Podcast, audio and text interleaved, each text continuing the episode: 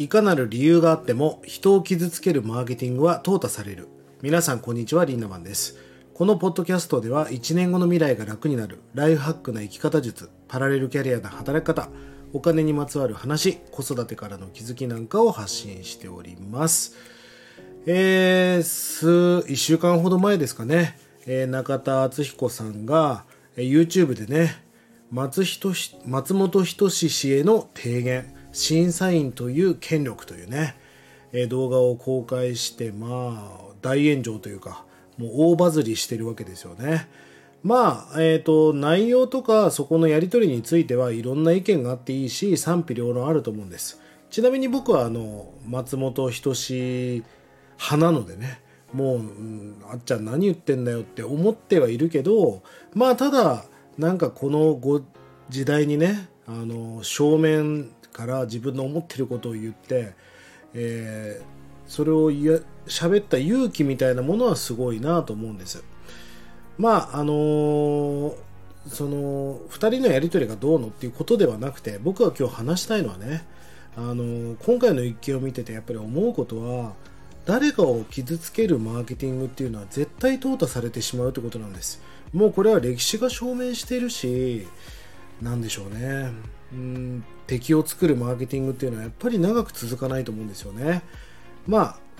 悪口もそうだし誰かの批判もそうだし炎上もそうですよね。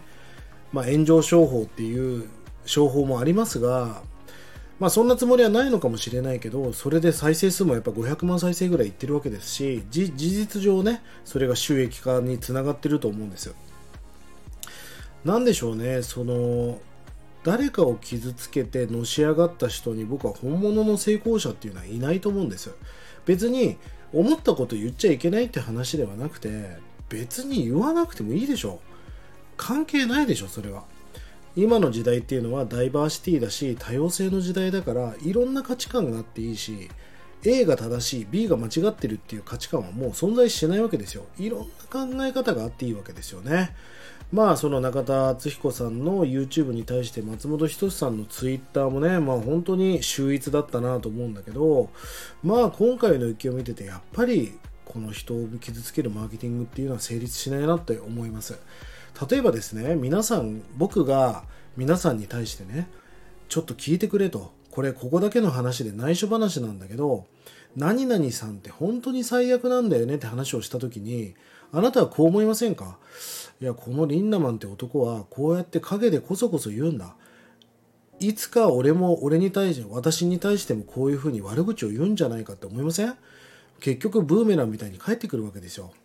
だから、えーリンダマンにだけ内緒話するねとかここだけの話って言ってる人を僕は信用できなくなっちゃうわけですよね。これは悪口も一緒で誰かに対してわーって言ってるのを見るとこの人って切れたらそんなこと言うんだみたいな。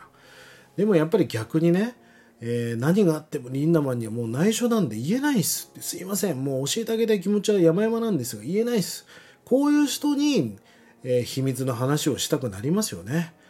いや本当に僕は今回の一件を見てて結局、まあ、これは勝ち負けじゃないしいろんな価値観があっていいけどやっぱり松本人志さんってすごいなと思ったしそれに対して、うん、なんか、えー子犬が吠えてるように見えてしまうのは僕だけなんでしょうか。皆さんもぜひね、え炎上とか人を傷つけるマーケティングっていうのは成立しないからやっぱり陰口悪口そんなこと言っちゃダメだよっていう話をしてみました。ぜひね皆さんのライフハックにお役立てください、